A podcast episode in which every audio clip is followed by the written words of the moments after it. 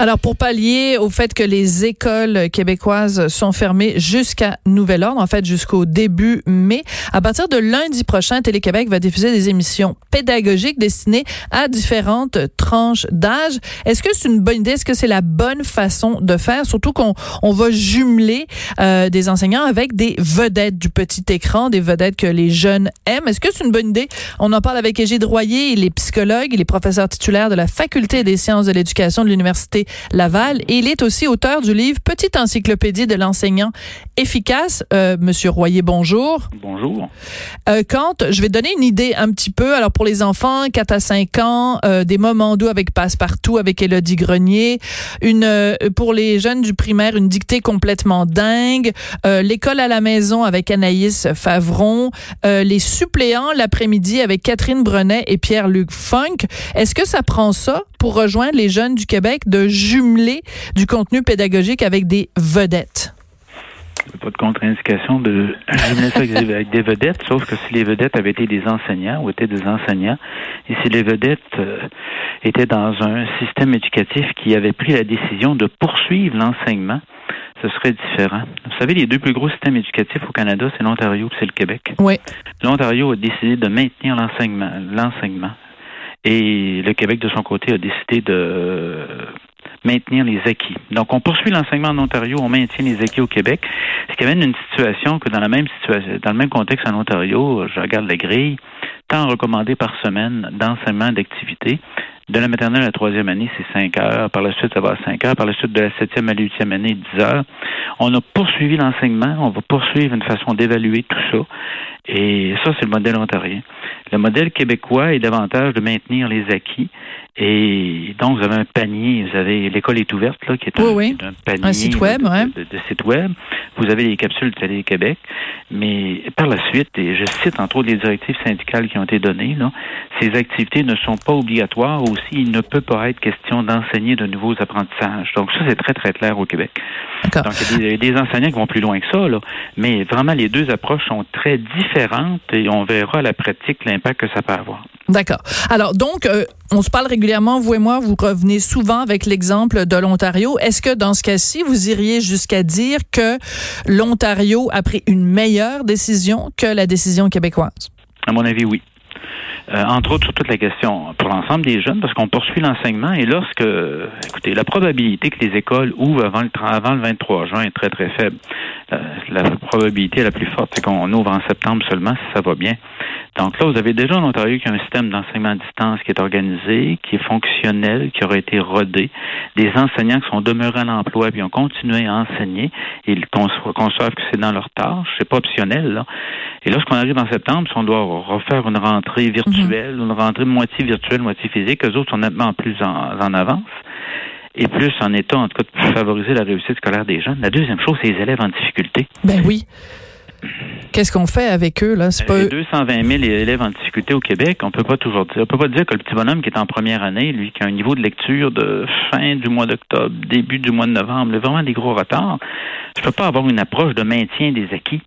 C'est me ça un peu à l'absurde, ce sera un maintien du retard scolaire. Ça n'a pas, ça, ça pas de sens. Alors que si on était dans la, dans la pratique ontarienne, on serait dans l'enseignement. Mais comment on le fait pour le rejoindre, ce jeune-là qui est en difficulté?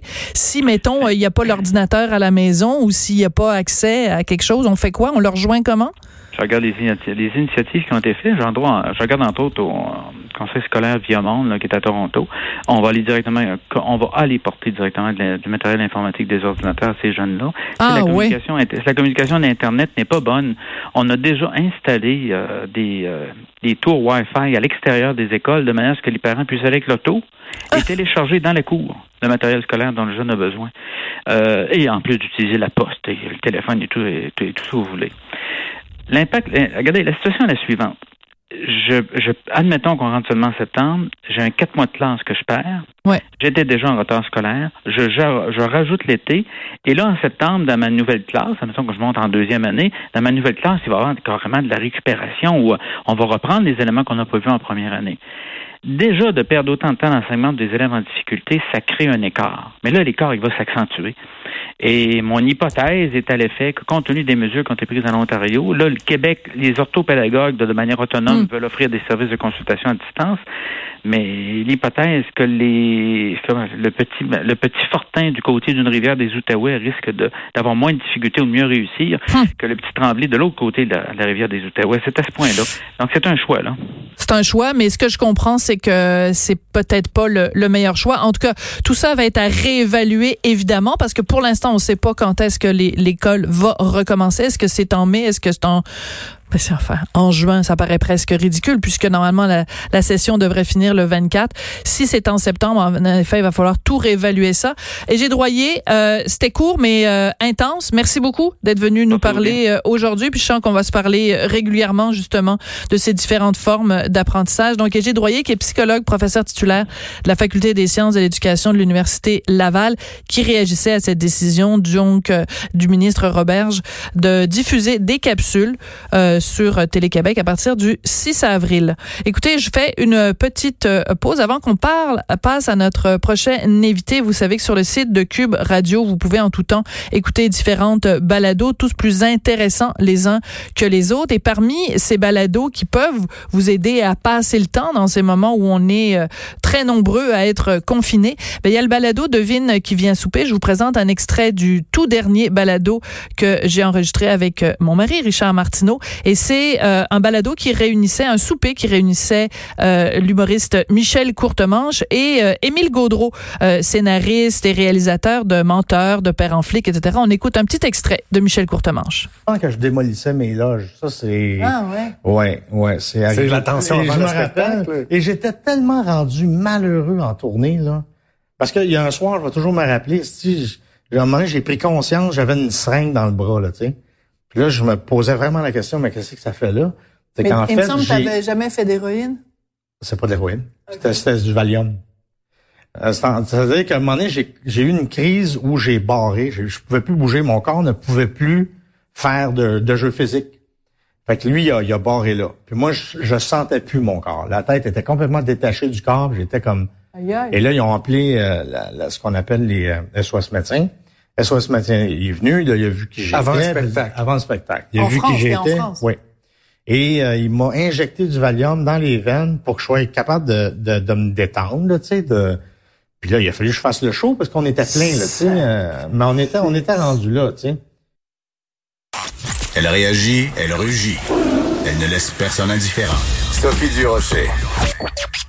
On n'est pas obligé d'être d'accord.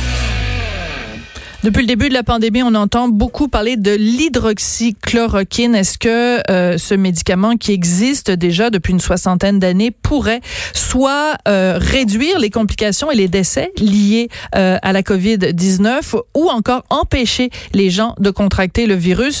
Ben, il y a des chercheurs de l'Institut de recherche du Centre universitaire de santé McGill qui ont lancé un essai clinique. On en parle avec Dr. Emily McDonald. Elle est chercheuse, chercheuse pardon, à l'IR-CUSUM et directrice de l'unité d'évaluation des pratiques cliniques du Centre universitaire de santé McGill. Bonjour, docteur McDonald. Bonjour. Bonjour. Euh, comment en êtes-vous arrivé à la décision de lancer cet essai clinique sur euh, l'hydroxychloroquine? Bon, alors, euh, l'hydroxychloroquine, c'est un médicament qui a été utilisé antérieurement pour traiter la malaria et certaines maladies auto-immunes, telles que l'arthrite rhumatoïde et le lupus. Mm-hmm. Um, on pense que ce médicament est relativement sécuritaire et il existe des preuves de laboratoire et quelques essais